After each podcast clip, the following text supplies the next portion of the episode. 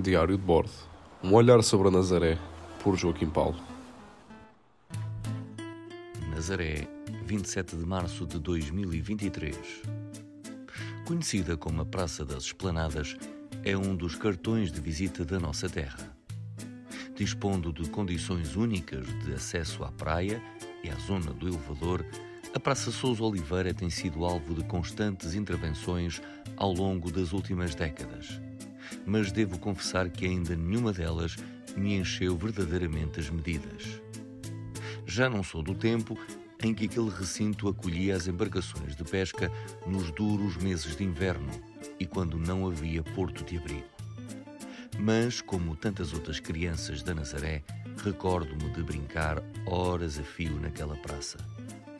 Fosse no verão a recolher as caricas das garrafas no chão junto às esplanadas, para depois ir fazer corridas em pistas desenhadas à mão ou com os chinelos na areia, fosse nos meses de inverno, a jogar a bola até altas horas da noite, fazendo dos candeeiros azuis as balizas.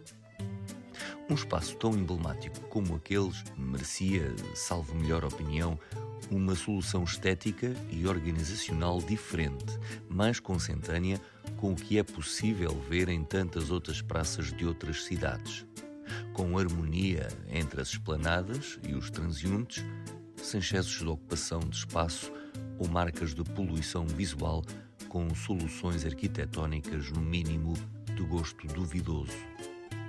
A Praça das Esplanadas terá de ser sempre a Praça das Esplanadas, e é mesmo assim que a gostamos de ver. Mas importante seria que quem de responsabilidade planeasse uma intervenção que possa harmonizar aquele espaço e lhe confira outras vertentes ao nível do paisagismo, do urbanismo e, sobretudo, do usufruto dos cidadãos. No outro dia poderemos aqui falar também da Praça Manuel de Irriaga.